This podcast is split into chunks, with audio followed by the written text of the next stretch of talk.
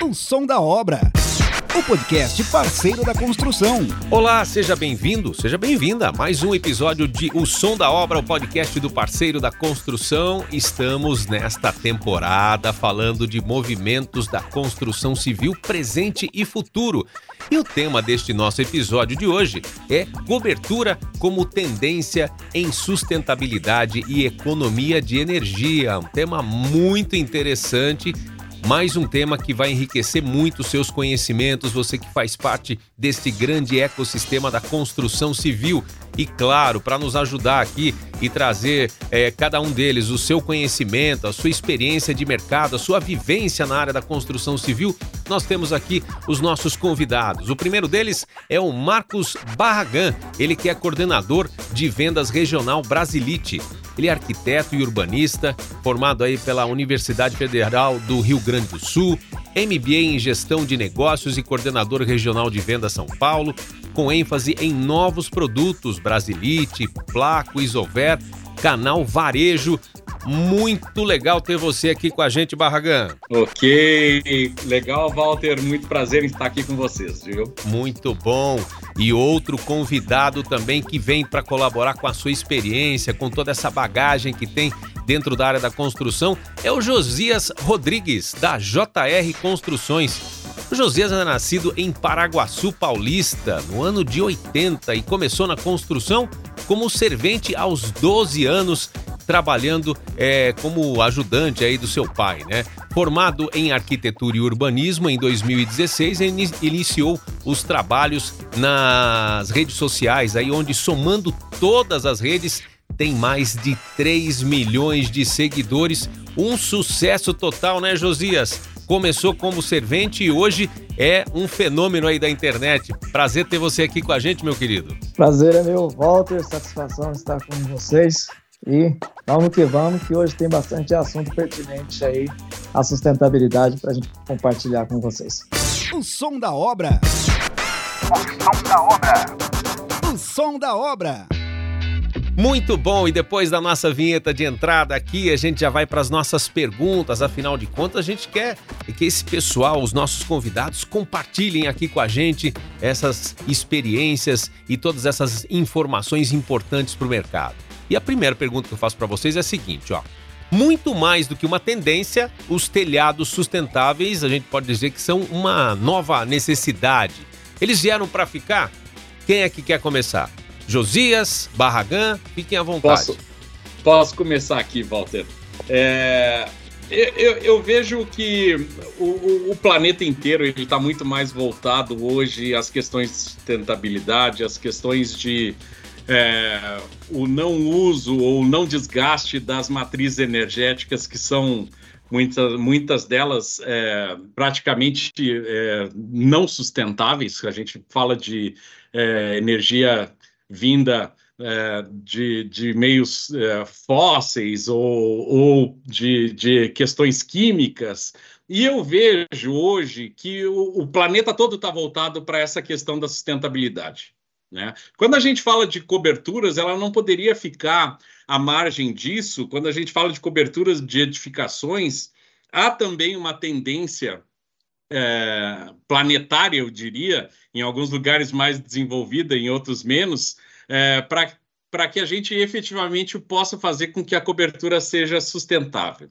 Eu vejo dois caminhos aí. Um deles é realmente em uma cobertura gerar energia de forma limpa, né? E a outra, o outra, o outro viés aí seria de criar coberturas ou produtos voltados para cobertura que efetivamente é, promovessem a economia do consumo, que é um viés um pouco mais acessível, eu diria, né? Um pouco menos necessário um gasto inicial né? E, e, e, que promove também uma relação aí de benefício com relação ao consumo das energias que hoje já estão postas trazendo para o nosso país aqui no nosso contexto, né? Energia elétrica de fontes termoenergéticas e coisas do gênero. Então, sustentabilidade é um tema que é, bate forte desde quando eu comecei a entender um pouco sobre ela eu mesmo nas minhas obras penso muito. na hora de eu fazer as minhas execuções ou fazer os meus projetos ou trabalhar, eu já penso que o que eu faço hoje não deve comprometer a vida dos meus é, que virão, né? Então, sustentabilidade é isso, é projetar, é construir para que eu não venha prejudicar o, o futuro de muitos que virão. Então, desde as construções nossas, a gente já trabalha com tentando tirar menos resíduos possíveis, o reaproveitamento, é, a questão de reuso, né? principalmente na, na construção civil, a gente não descartar ou aproveitar o máximo possível. E voltado para telhados, ah, hoje nós temos um grande problema, principalmente porque o nosso país é um país é, bastante tropical e a mesma, o mesmo clima no sul não é o mesmo clima no nordeste. Então, trazer sustentabilidade, principalmente para os telhados, a gente vai trazer aí economia de energia. Hoje a gente sabe que a maior fonte de energia nossa não é uma fonte de energia limpa ainda, né? A gente tem trabalhado para que as fontes de nossa, é, na nossa energia sejam uma energia limpa, e hoje a gente pode aproveitar o telhado, né? Haja vista que a gente tem o sol e, e o telhado é o que está mais próximo dele, né? Está acima de todos nós. Então, se a gente aproveitar o telhado para daquele telhado a gente ter é, fontes de energias limpas, já é um, uma vitória muito grande. Outra coisa é a questão das telhas, elas terem condições que o sol possa entrar dentro das edificações, fazendo com que as pessoas tenham um recurso natural, sem custo nenhum, e ainda a diminuição de uso de energia durante o dia, né? As energias, as iluminações artificiais sejam menos usadas e a gente usar mais os recursos naturais. Então, a gente fazendo dessa forma, a gente tem aí condições de ter telhados sustentáveis. Perfeito. Ó, e agora a pergunta é a seguinte: gostaria que vocês me falassem quais são esses principais modelos, né? E para onde está caminhando esse mercado todo aí em crescimento, em expansão, como vocês citaram? Eu vejo hoje, dentro do nosso panorama aqui, voltado ao Brasil mesmo, duas tendências fortes. A primeira, assim, é são duas questões. Uma delas é, é, são produtos de nicho, que a gente chama. São produtos onde o investimento é um pouco mais alto. Né? São produtos que têm características de performance muito boas. Vamos pegar dois exemplos aqui. Primeiro, a, a questão das telhas térmicas tipo sanduíche. São telhas normalmente trapezoidais, mas não só elas, né?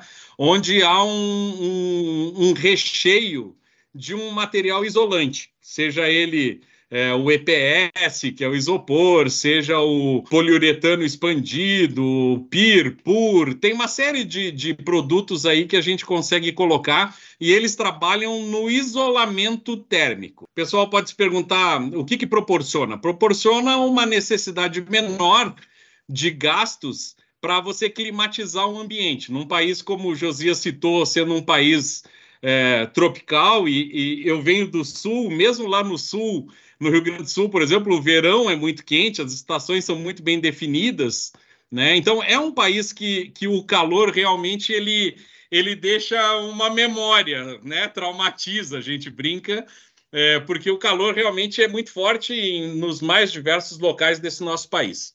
Então, as telhas trapezoidais, por exemplo, elas trabalham no isolamento acústico. A gente tem outras telhas um pouco mais massificáveis, digamos assim, com um custo de instalação menor, um custo de produção menor, que são telhas que refletem o calor. Uma isola, a outra reflete. Também tem uma capacidade térmica aí. A própria Brasilite ela tem uma telha chamada Top Comfort que reflete 70% do calor da, da radiação que incide sobre o telhado.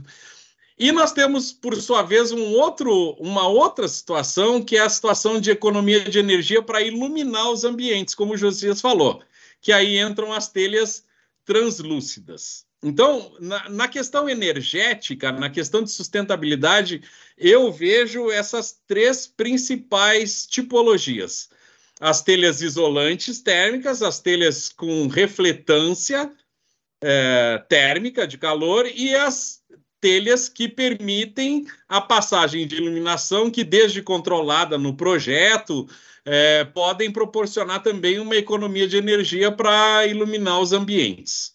Eu já trabalhei com todos esses tipos de telhas aí citadas. E também Legal. trabalhei com as Tetra Pak, que é aquelas telhas ecológicas que são feitas aí dos resíduos da, da caixinha de leite, tá? Que ela também produz aí a questão térmica, uma sensação muito diferente é, de uma telha comum. Eu já trabalhei com essas telhas também, essas telhas ecológicas. Trabalhei aí com telhas de PVC, também com proteções UV, que também impede a passagem de temperatura é, para dentro do ambiente, as telhas sanduíche, tanto no EPS como no PIR, como também agora as telhas sanduíche, essas trapezoidal, elas em lã de rocha, que eu também já, tá, já estou trabalhando, onde suporta aí até numa questão de, de um incêndio, por exemplo, até 350 graus Celsius, ela consegue suportar. E as telhas translúcidas a gente usa muito é, em ambientes que a gente não consegue ter iluminação lateral através de aberturas, portas e janelas ou vidros. Então a gente acaba usando as telhas translúcidas para a gente ter iluminação é, durante o dia, para que não haja o uso, né? Para que não haja o uso aí da, da, da das telhas, é, para que não haja o uso aí da, da iluminação artificial. Então todas essas telhas eu tenho trabalhado, tá? E hoje, nas minhas edificações, eu uso muito as telhas que me proporcionam a questão térmica. Então, hoje eu já estou deixando de lado todas as outras telhas que não, não conseguem me dar essa questão térmica, que não, não traz essa sustentabilidade. Então, já estou deixando de lado. Se ela não tem esse benefício, eu já estou deixando de lado nas minhas construções. Até porque nas minhas edificações eu estou é, retirando o uso das lajes. Eu estou tentando trabalhar com construções mais leves. Então, eu estou tirando os usos das lajes. Estou voltado aí para um mercado mais europeu, mercado mais americano, que não usa as lajes. Estou tentando trazer isso para as minhas obras e usar as telhas térmicas, essas telhas que me proporcionam isso. Principalmente, por exemplo, a, quando a gente fala em questões é, de dinheiro, que a pessoa não tem condições de comprar uma telha mais cara, então a gente parte para uma telha, por exemplo, igual a Brasilite tem essa, que reflete aí 70% né, dos raios solares, do calor, e é um de mais fácil acesso para as pessoas, né? Então, vai voltar aí de cliente para cliente, de região para região, mas a gente tem procurado trabalhar mais com essas telhas hoje, do que com as convencionais, que não me traz nenhum tipo de é, tratamento térmico nem, ou tratamento acústico, como a gente pode dizer. Legal, Josias. E você citou essa coisa de estar tá inovando nas suas obras, né? E a minha pergunta agora vai nesse sentido. E como é que essas inovações tecnológicas aí você sente que estão impactando o mercado de telhados e como isso pode afetar o futuro do setor, né? Começa com o Josias e depois eu queria que o Barraga complementasse. Olha, eu como construtor, eu vejo uma grande dificuldade ainda, não é por meio é, de não ter essas inovações ao alcance. Mas ainda é, a gente lamenta profundamente, porque a questão da construção civil nós hoje temos uma dificuldade de mão de obra. Então, a maioria das mãos de obra no setor da construção civil, ela está com as pessoas de maior idade, uma pessoa aí de 30, 40, 50 anos. Os novos, eles não não estão muito querendo entrar para o setor construtivo.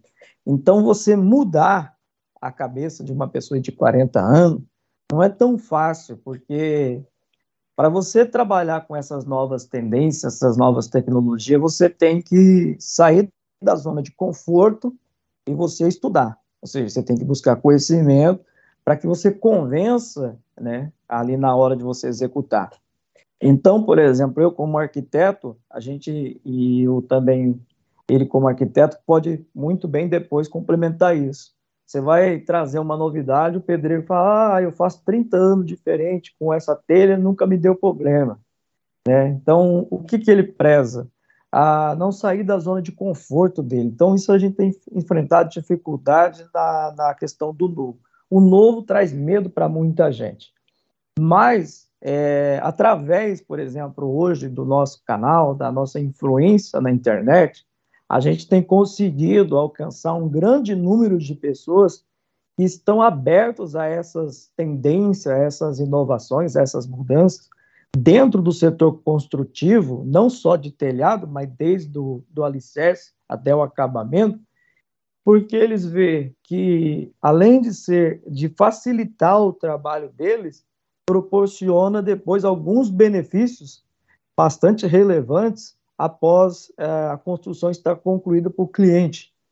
E a partir do momento que ele apresenta essas soluções para o cliente, ele tem uma grande vantagem maior do que aqueles outros que estão dando orçamento. Então, a gente tem, através da rede social, conseguido abrir a mente de muita gente, alcançar muitos. A gente tem essas rejeições por causa desse grupo que são de maior idade, ainda na construção civil, que permanece naquela zona de conforto. Mas, em contrapartida, a gente vai, aos poucos, conseguindo inserir aí na, na, na, na, construção essas inovações, o qual eu sou muito adepto, né? Então, quem assiste os meus canais sabe que eu estou bastante adepto às inovações. Espero eu um dia ter todas as, essas inovações dentro do meu canteiro de obra complementando, eu, eu, concordo com o que o Josias falou. E como eu estou do lado da indústria aqui, a gente tem algumas preocupações. Eu sou de uma indústria de fibrocimento e o mercado de fibrocimento hoje é um mercado, no mercado de coberturas, ele detém 46, 45% do mercado e grande parte disso é mercado de reposição. Então, por aí a gente vê que é um mercado bastante conservador ainda outros 30% são de telha cerâmica ainda, telha de barro, é, e o restante vai, vai sendo pulverizado aí entre telhas metálicas, telhas PVC, telhas é, com um pouco mais nichadas, como é a telha shingle. Então, é, esse mercado ele, ele vem mais ou menos estático, ele vem atravessando os anos nessa proporção. Quando a gente fala de inovação, eu concordo que a nossa mão de obra é uma mão de obra ainda muito conservadora. E mesmo o, os jovens que entram nesse mercado, é, eles também eles recebem uma carga de informações normalmente de alguém conservador. Então, esse papel que, que o Josias faz de, de, através das mídias sociais, conseguir abrir um pouco mais uh, a mente, sair da caixa com relação às soluções, é uma coisa que realmente é um trabalho de formiguinha, é um trabalho que, que demanda muita energia e que evolui lentamente. Né? A, a, gente da indústria, o que, que a gente tentou ver? Bom, é, e se a gente conseguir incorporar dentro do mercado de fibrocimento alguma, algum produto que tenha esse atributo térmico, por exemplo. Aí surgiu a Top Comfort, né, que é uma telha ondulada que ela demanda a mesma, a mesma é, rotina de instalação de uma telha de fibrocimento que é tão consagrada, né? E as telhas translúcidas também que a gente tem no portfólio também são é, de encaixe nas telhas onduladas de fibrocimento. Essa foi uma alternativa que a gente encontrou para tentar é, diluir um pouco aquele receio que o instalador tem com relação ao novo. Né? Via, via, de regra, por esse status quo que se coloca de, de, de uma construção conservadora, às vezes você pegar uma telha zipada que tem um recheio de lã de rocha, ou uma telha trapezoidal que tem um miolo de pir, de pur, ou algum outro tipo de tecnologia que demande um ferramental diferente, uma rotina de instalação diferente, isso tem uma certa resistência por parte da nossa força de vendas. Então, o que eu vejo nesse contexto é que as inovações tecnológicas, elas demandam muita energia. Nós temos que efetivamente nos qualificar, nós temos que efetivamente nos modernizarmos, porque é, a gente precisa evoluir. A gente, via de regra, a, as coberturas que hoje ocupam 75% dessa fatia, né, dessa pizza de, de coberturas no país, são oriundas tanto na sua produção quanto na sua permanência em coberturas em meios não sustentáveis. E a gente tem que efetivamente alertar o, tanto o público final, que tem que demandar isso, quanto o instalador, que no fim das contas, é, Walter e, e Josias, o instalador, no fim das contas, ele é um influenciador. Porque o cliente geralmente é leigo, o cliente não tem muito acesso à informação e ele vai muito hoje em dia no nosso mercado com relação ao que o instalador define como a, a melhor opção, define como o produto ao qual ele vai dar garantia. Então, isso, isso acaba fechando muito e preservando muito esse panorama que a gente encontra hoje. Mas as tecnologias vieram para ficar. Eu acho que, assim como aconteceu em construção seca, no drywall, né, no, no, no light steel frame, que são, eu, eu escuto e eu entrei na Brasilite por causa da construção seca, eu escuto faz 30 anos que isso é a tecnologia do futuro, né, com relação à construção, o Josias citou agora há pouco construções mais leves, suprimir as lajes, tudo isso vem ao encontro do que a gente está falando de contenção de resíduo, de uh, não utilização de água na produção da, da, da, edificação, e a cobertura tem também um papel importante para ser é, não só o elemento primordial, que é o elemento que protege tudo que está abaixo dele, né? A gente fala que cobertura, no fim das contas, não é, e nós como arquitetos, né, Josias, é, você pode colaborar comigo, mesmo na academicamente, quando a gente faz um projeto, a gente praticamente negligencia dois pontos da, do projeto, que são as fundações e a cobertura. A cobertura a gente faz lá os risquinhos indicando que a gente quer cobrir de tal forma, a gente não detalha. E assim como as fundações, a gente insinua que tem o solo lá e que vai colocar alguma algum elemento para baixo, seja ele uma microestaca, uma um baldrame, seja lá o que for, e a gente a gente em projeto negligencia detalhar essas duas coisas. E a gente tem um trabalho muito forte para reverter isso. Isso que o Barraga acabou de falar é uma grande verdade, que isso aí já vem das universidades. Isso vem da, da, da própria formação acadêmica, que lá, o que, que eles praticamente ensinam você?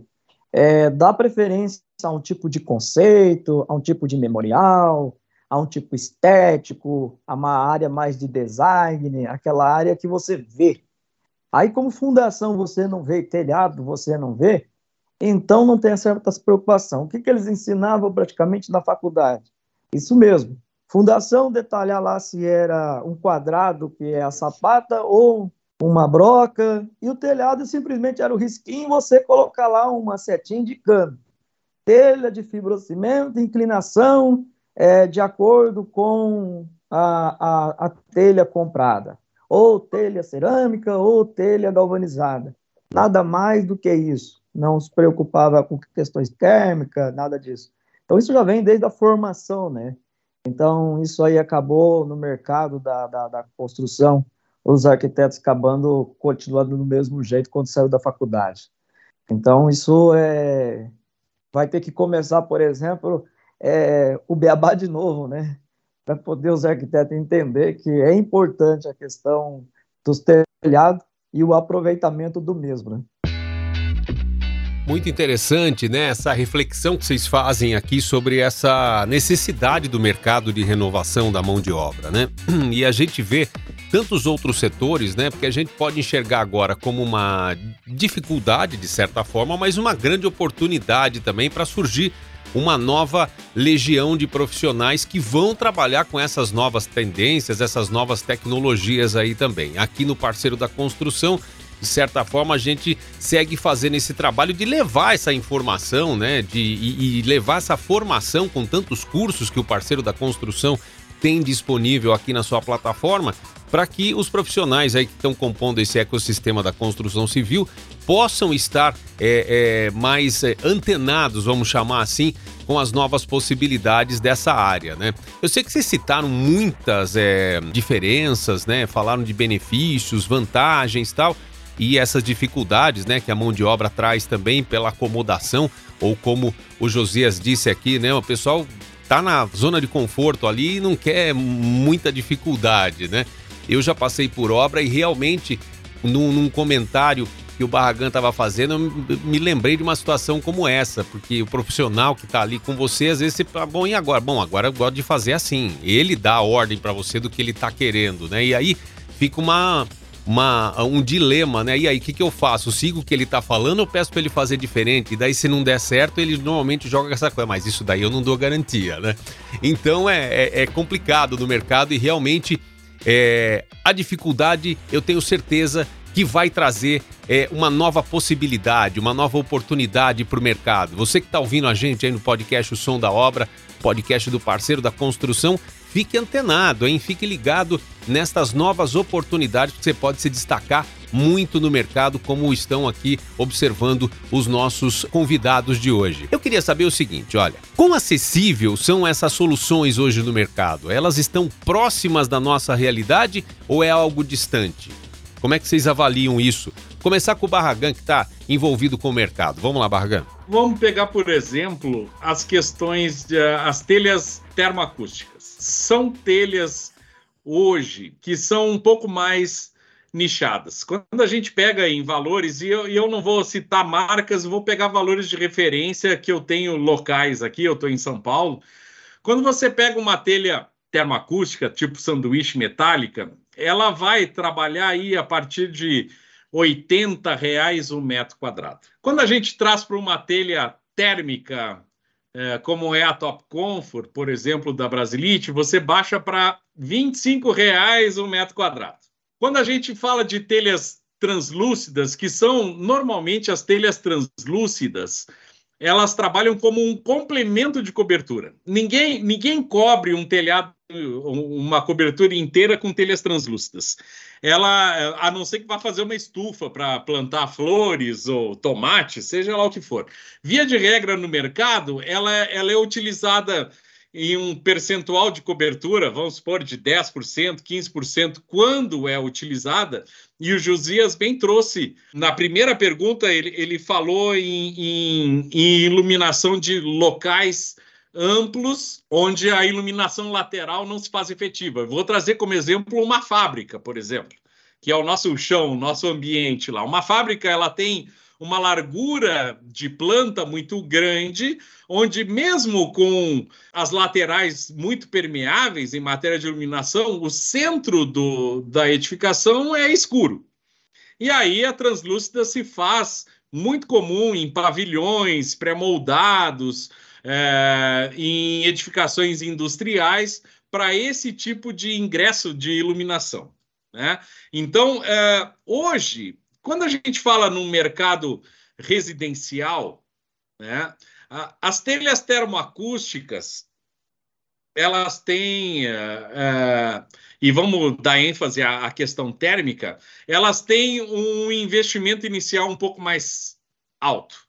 E aí ela se restringe a edificações um pouco mais é, com, com um custo por metro quadrado um pouco mais elevado né? um memorial descritivo um pouco mais sofisticado. Eu trabalhei muito tempo no norte, por exemplo, onde a gente vê, é, junto com o fibrocimento, que, como eu falei, que é o mais pulverizado, né, por uma questão financeira, enquanto o país não, não descobrir algo tão robusto como é o fibrocimento, num preço tão acessível, o fibrocimento vai se perpetuar e, e, e a Brasilite, se por um lado ela olha isso e, e fomenta isso, por outro lado ela olha para o futuro, porque a qualquer momento a gente pode descobrir efetivamente algo mais, mais efetivo, né, mais rentável nessa relação. É, lá no norte, por exemplo, o pessoal não se importa em cobrir o telhado num calor infernal com uma telha metálica de chapa simples, que não tem inércia térmica alguma e que passa o calor todo para baixo. Por quê? Porque para eles não importa o barulho que a telha térmica faz num dia de chuva forte, lá chove muito, intensamente. Não se preocupa com o calor, porque já é quente em qualquer circunstância, e ele quer simplesmente cobrir a sua cobertura. Né? E aí entra o fibrocimento, entra a metálica, entram essas tecnologias mais acessíveis. Tá? Então, o grande desafio que eu vejo, na verdade, Walter, é a gente mensurar uma economia que o público final não vê. Que é a economia. Eh, vou, vou, trazer um outro exemplo muito forte. Vamos pegar aqui, eu estou em São Paulo, as nossas comunidades mais carentes. Via de regra, é uma edificação de alvenaria sem reboco, com uma cobertura de fibrocimento, onde o, o usuário, né, o, o, o, habitante, o familiar que a família que lá reside, ela gasta e ela prioriza ter uma televisão de 50 polegadas, ter um ar condicionado. E muitas vezes isso é, a televisão eu trouxe simplesmente para trazer uma relação para vocês de preço, que é o, o, que vale. Quais são, quais são as coisas? O preço é o que a gente paga por algum atributo. Né? Então, vale a pena e é importante para o usuário ter uma televisão, ele vai se esforçar e vai ter. É importante para o usuário ter um, uma cobertura que não vaze, que proteja as suas coisas, ele vai investir e vai ter.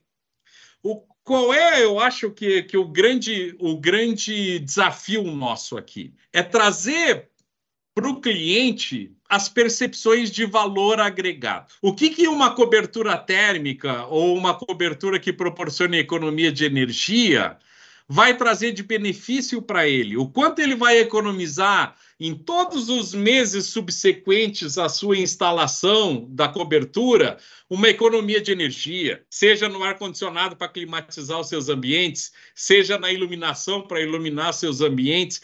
Este é o grande desafio. Então, é, a realidade que a gente tem hoje é uma realidade que eu vejo de carência de e, e, é papel da indústria tentar, e é papel do Josias, através das suas redes sociais, tentar passar para as pessoas, para o usuário comum, de que investir em tecnologia para coberturas vai gerar benefícios. Não só benefícios sensoriais, de conforto térmico, de conforto de iluminação, quanto também com relação a benefícios financeiros, de economizar depois o resto da vida, quando tiver essa solução eh, instalada na sua edificação, com relação aos gastos para, seja climatizar seus ambientes ou iluminar seus ambientes. Então, eh, essas soluções são hoje acessíveis. Se você pegar na ponta do lápis, elas vão ser 20, 30, X% mais caras do que uma, um investimento inicial básico, mas a conta tem que ser feita, Walter. Tem que ser feita do quanto vai se passar a economizar e, e quais são os benefícios que esse investimento inicial vai uh, demandar.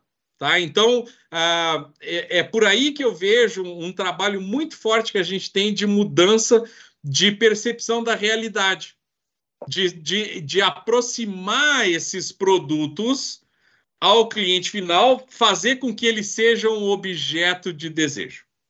Eu só quero complementar, porque, na verdade, Barragão foi bastante claro aí. Mas, por exemplo, eu estou dentro de um ambiente aqui, esse ambiente que eu estou, todo ele é revestido com construção seca, e por dentro nós temos a lã de vidro, o teto nós temos fibra de vidro, que é a cobertura, inclusive aí até da Sangoban. Por quê? Eu, pre eu precisava, é, dentro desse escritório, onde também é o estúdio meu, eu precisava de conforto térmico e precisava de conforto acústico. Então, quando eu fui construir tudo isso, o custo ele foi muito grande. Porém, é, eu não poderia ter dentro do meu estúdio aqui um ar-condicionado fazendo barulho nas minhas gravações. Então, eu não tenho o custo do ar-condicionado. Então, eu posso gravar a qualquer hora do dia, eu tenho uma sensação térmica gostosa aqui dentro e não tenho o custo do ar-condicionado. Vamos imaginar que eu vivo aqui dentro durante 20 anos gravando. Então, imagina o, o benefício que isso me trouxe. O custo inicial foi grande, mas diluído durante 20 anos de uso de ar-condicionado aqui dentro, se tornaria maior do que o custo inicial que eu tive agora nesse momento. Então, a maioria fazem aquele cálculo do pão de padaria, né? Quanto custa um pão? e ele não faz o, o custo-benefício é, ao longo dos anos. Então, eu trabalho aqui no, no interior do, do estado de São Paulo, mas eu também tenho obras no norte, em regiões quentes. Então, a vantagem é do pedreiro, de quem está fazendo a obra, ela, o que ele procura agora é principalmente, primeiramente, preço. Primeiro porque eles ainda não descartaram o uso da laje. Não descartando o uso da laje, e hoje, como nós estamos aí com uma tendência de construções contemporâneas, construções aí caixotão, que a gente fala, então, o que, que eles priorizam mais? O custo. Então, a telha de fibrocimento, ela aumentou a venda muito maior, ainda acredito, sim, por, em virtude disso, porque aqui na minha cidade, por exemplo, antigamente era tudo telhado colonial, telha portuguesa, romana, francesa, agora só vem construções caixotão. Então, é o uso da telha de fibrocimento. Já de imediato, por quê? O pedreiro, dentro de um canteiro de obra, eu sempre digo que ele, ele é como se fosse um deus da obra. O que ele fala, às vezes, tem muito mais poder do que eu como arquiteto. Porque o dono da obra, como disse o Walter, ele, ele não quer assumir uma responsabilidade. Então ele joga a responsabilidade para o pedreiro. Véio. Se ele está falando que ele faz assim há anos, nunca deu problema, e ele exige esse tipo de produto, então vou deixar para ele essa responsabilidade, porque se der problema, eu vou cobrar dele. Sabendo que não vai conseguir cobrar, porque o pedreiro é diferente de um arquiteto, de um engenheiro. O engenheiro o arquiteto, uma vez que ele causou problema a determinada obra, ele tem o CAL, ele tem o CREA, ele tem um registro. E uma vez que ele perde, ele não pode trabalhar no Brasil. E já o pedreiro, não. Se ele causar um problema numa obra, ele vai para outro estado e continua trabalhando. Ele não, entendeu? É coisa mais difícil é você conseguir cobrar do pedreiro é, a responsabilidade depois, pós-obra, porque ele pode mudar de lugar e continuar trabalhando. Agora, a gente como, como arquiteto, como é, engenheiro, jamais. A gente tem uma responsabilidade muito grande. Então, por essa tendência de facilidade, de preço, as pessoas acabam usando ainda as telhas de fibrocimento. Eu, nas minhas obras, eu priorizei o uso de telhas termoacústicas, porque eu retirei das minhas obras a laje. Então, a partir do momento que eu retiro das minhas obras a laje, então eu trabalho com telhas termoacústicas. Outra coisa que eu fiz também, eu já construí, quem acompanha meus trabalhos sabe, eu construí uma casa de monopainel GPS. Assim como existe a construção a seco, fiz uma construção de monopainel. É uma casa que eu entro dentro dela, a sensação térmica é incrível. Aí o uso das telhas termoacústicas me trouxe uma sensação térmica, uma sensação acústica. Então, hoje eu priorizo muito o uso dessas tendências térmicas nas minhas construções. Primeiro, porque eu tenho construções mais leves. Segundo, porque eu tenho construções que me dão benefícios térmicos. E esses benefícios somando aí a existência dessa edificação, 30, 40, 50 anos, vai trazer para mim um, uma economia gigantesca. Principalmente hoje que nós temos uma energia cara no país, e cada vez mais cara, e ainda quando se fala de energia limpa, que é a energia fotovoltaica, a gente tem um sistema que trabalha por trás tentando dificultar a facilidade desse acesso, que é um sistema caro ainda, e para você ter um feedback de 4, 5 anos para depois começar a ter benefício, ainda é um sistema caro. Então, o que, que eu tenho por mais barato hoje que pode me dar, ao longo dos anos, um benefício de economia e de qualidade de vida dentro do ambiente?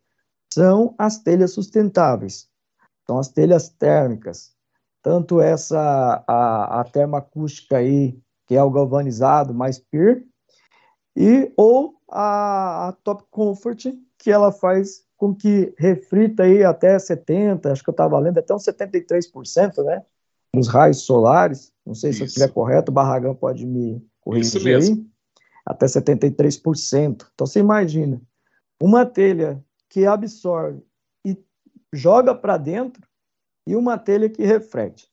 Então, do, são duas coisas. Ou preferem a telha de cimento, fibrocimento, ou uso galvanizado simples nas construções com laje. É isso. Porque o preço para nós hoje aqui de uma telha galvanizado simples, sem ser uma telha termoacústica, está em torno de 30 reais o metro quadrado. E uma telha termoacústica está aqui na minha região em torno de 100 reais o metro quadrado. Então, entre uma e outra, as pessoas vão ou para a telha de fibrocimento ou vai para o galvanizado simples. E o galvanizado simples, é, aí aparecem as fissuras nas lajes, aparecem as trincas nas lajes.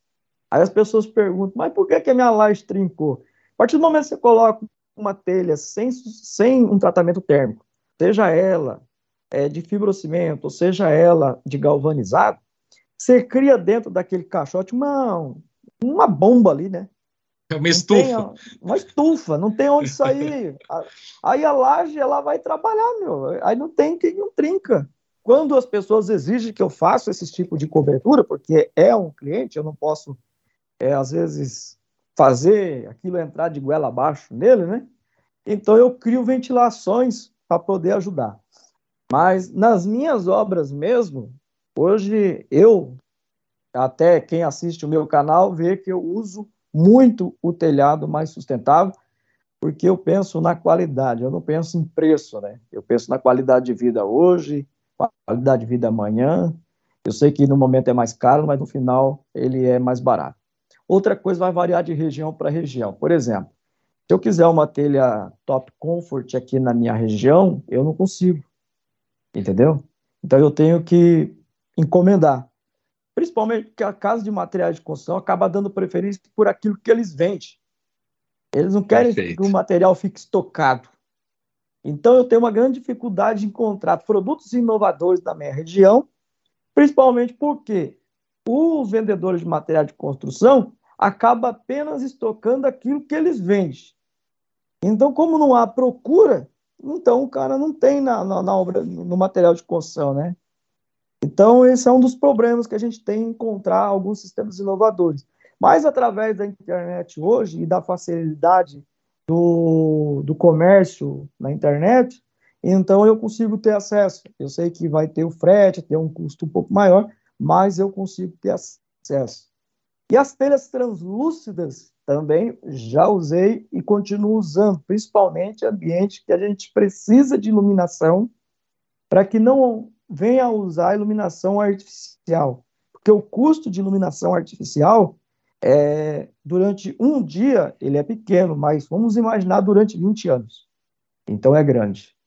Então a gente tem essas telhas translúcidas que não me traz nenhuma dificuldade de usá-la, porque é simplesmente uma telha ondulada igual a telha de fibrocimento comum, convencional que a gente está usando, e que vai fazer o encaixe na mesma forma, na ausência da outra. Então, tem essa facilidade, então as pessoas usam mais. E eu acredito que daqui para frente não tem volta, né? A tendência é como se fosse um foguete, não tem ré.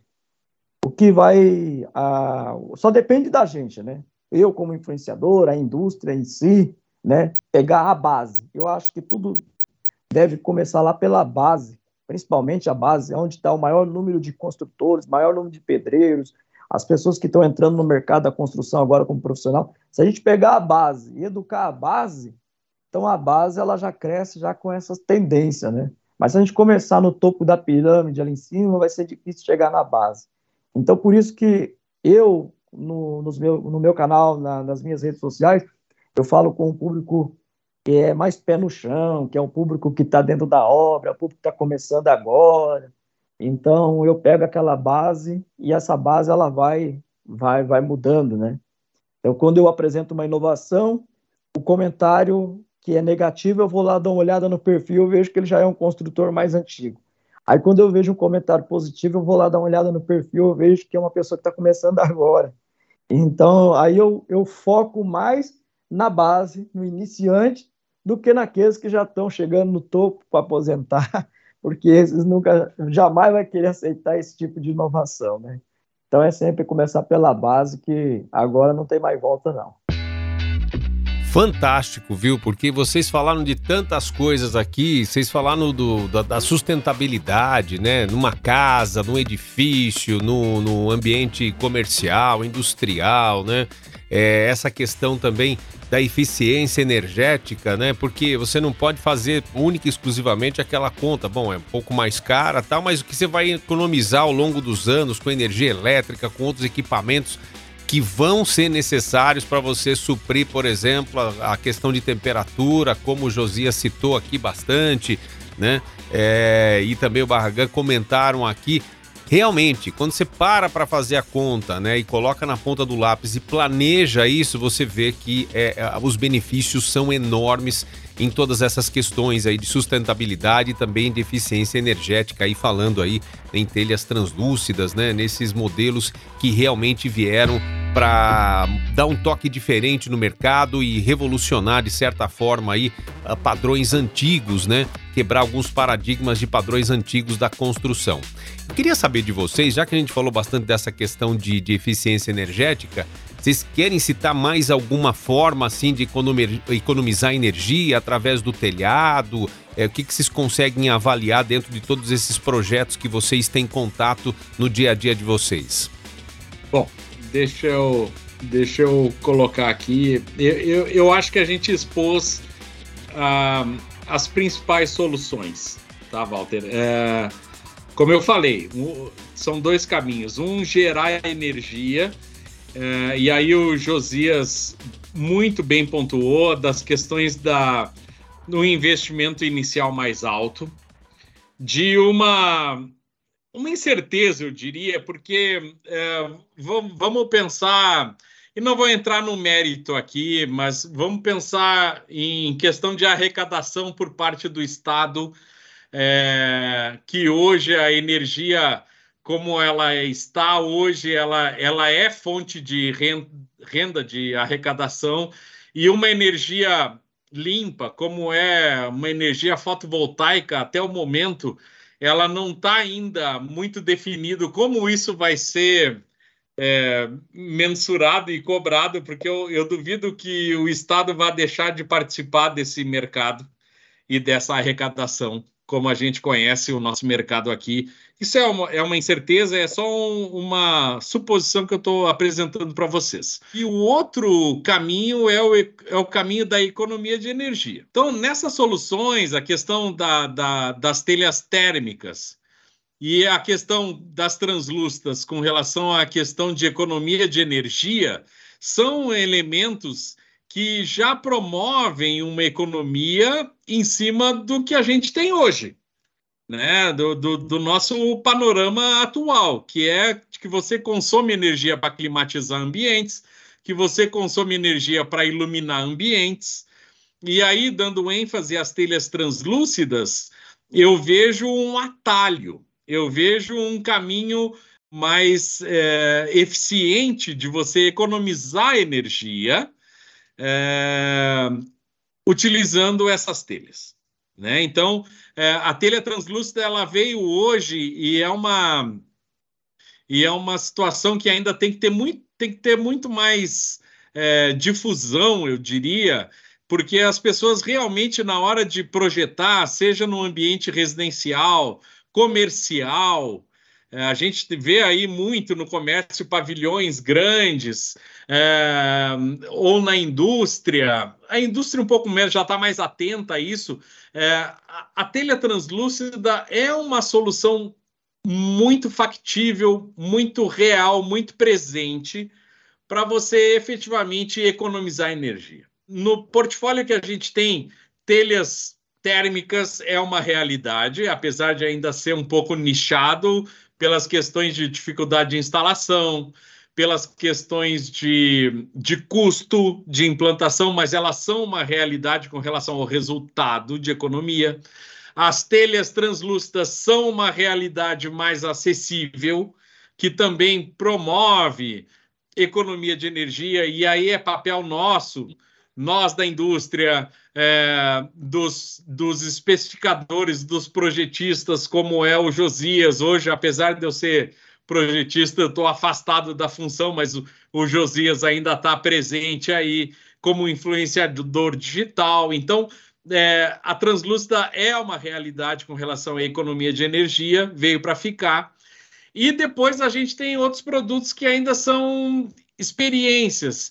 O Josias citou as telhas de Tetra Pak, por exemplo. Qual é a grande dificuldade que a gente vê com relação, nós da indústria, com relação à telha Tetra Pak? Ela funciona? Funciona. Funciona, efetivamente funciona. Só que é um produto que, devido à sua origem de insumos sustentáveis, de reciclagem, é, você ainda não consegue massificar. Ela, como conceito, ela é uma realidade, por exemplo, mas você não consegue massificar como massifica é, um fibrocimento, como massifica uma telha de cerâmica.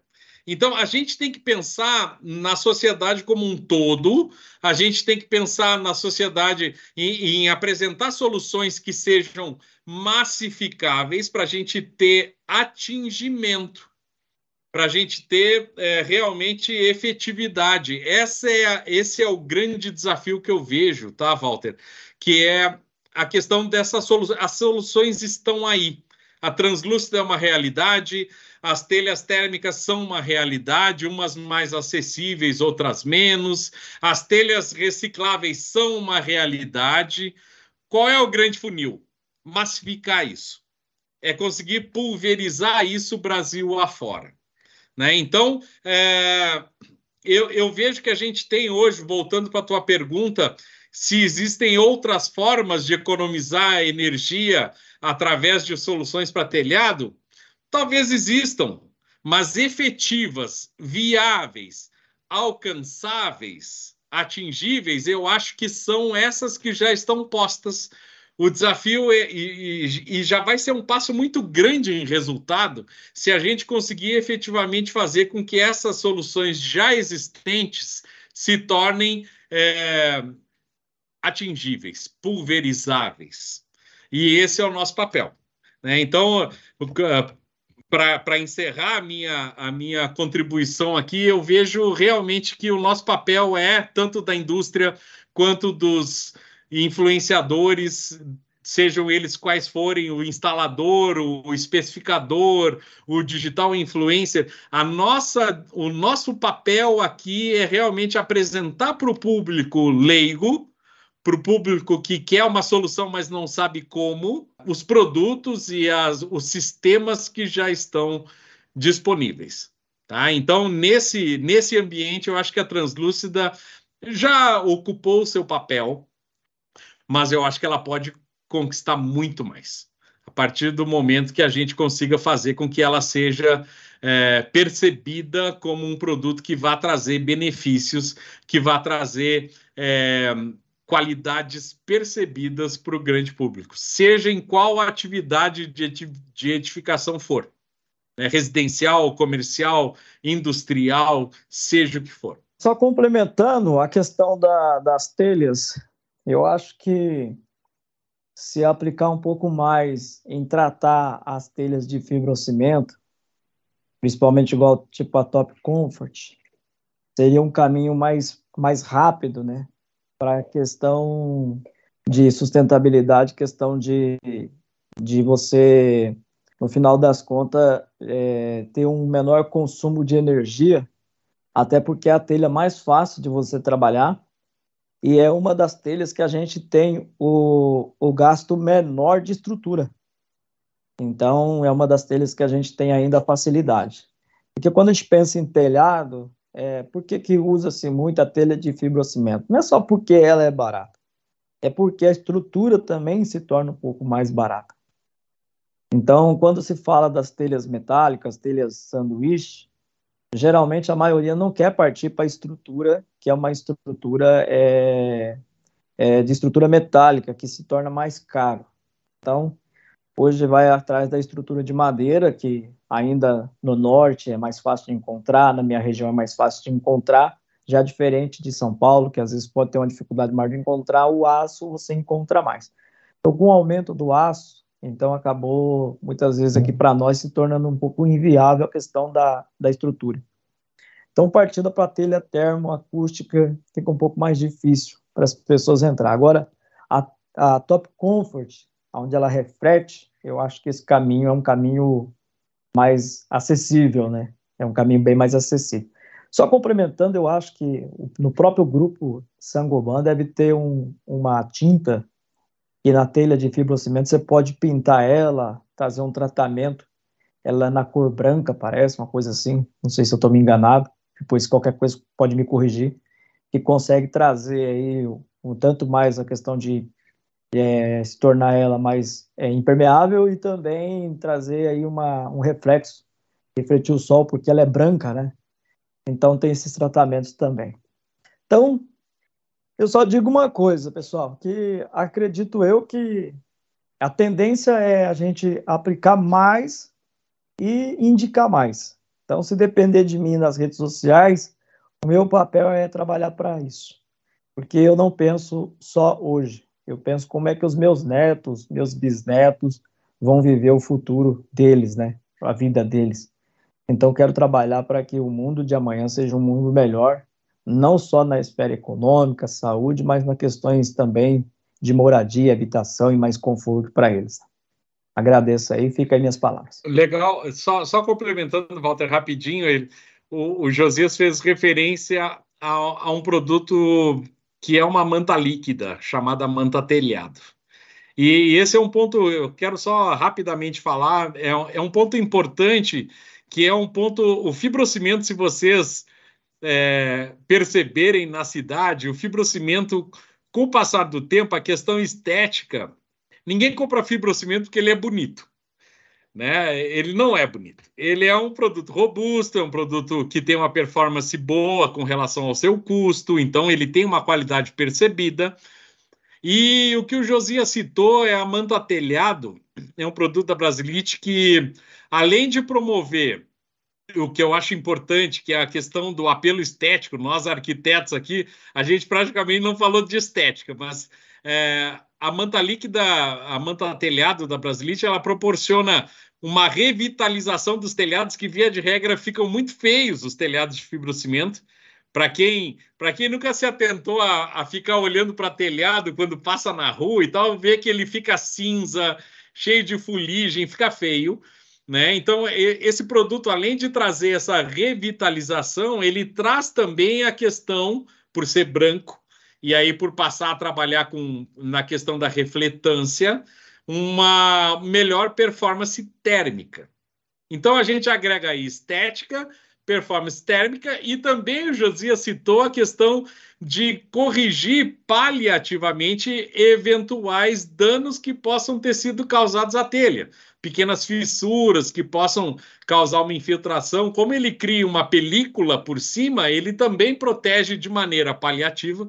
Lógico que eu da indústria eu recomendo a troca do telhado, né? É, mas é, é um produto bem interessante. Foi bom o gancho que o Josias fez, a lembrança, com relação a um produto que está voltado ao que já está construído. E eu lembro aqui que o fibrocimento no país ele vem desde 1940. Então tem telhado aí que está cobrindo ainda, mas ele está feio. Ele está apresentando pequenas infiltrações, seja por alguma ação mecânica, alguma coisa assim. E esse produto é uma maneira também da gente trazer um pouco de, de cor, um pouco de beleza, um pouco de performance térmica aos telhados já existentes. Tá, era só um ganchinho que eu queria fazer aqui, Walter, com relação a essa menção que fez o Josias. O som da obra. O podcast parceiro da construção. Sensacional. Acho que com uma palavra a gente pode definir esse episódio aqui que foi fantástico, duas feras nesse assunto, né?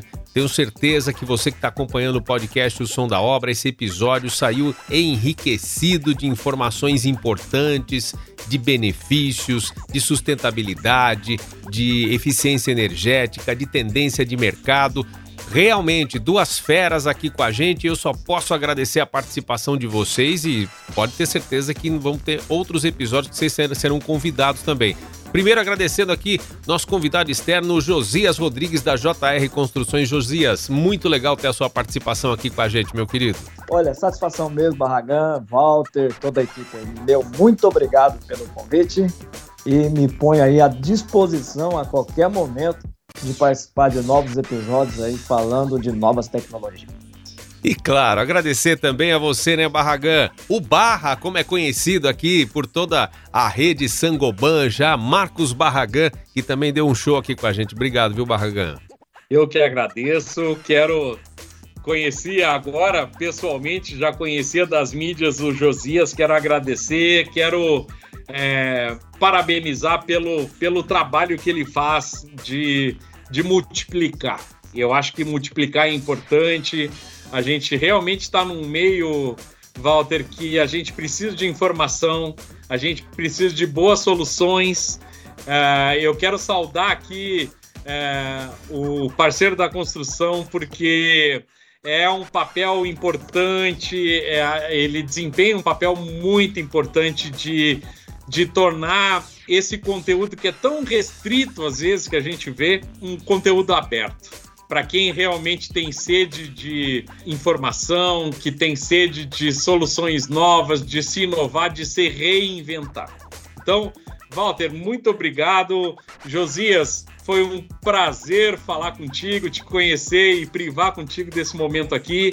E eu espero que todos aí tenham é, um podcast muito legal, muito prazeroso e contem comigo para as próximas. Tamo junto. Certamente foi, viu, Bargan? Certamente muito conteúdo importante para quem acompanhou aqui mais este episódio. E lembrando, né? Na próxima semana tem episódio novo de O Som da Obra, o podcast do parceiro da construção. Você já sabe, né? Esse é um material que tem por objetivo levar informação em áudio de forma descontraída aos profissionais que compõem o ecossistema da construção civil. Aquele grande abraço para você que ficou com a gente e, claro, próxima semana mais um episódio para você de O Som da Obra. Até lá!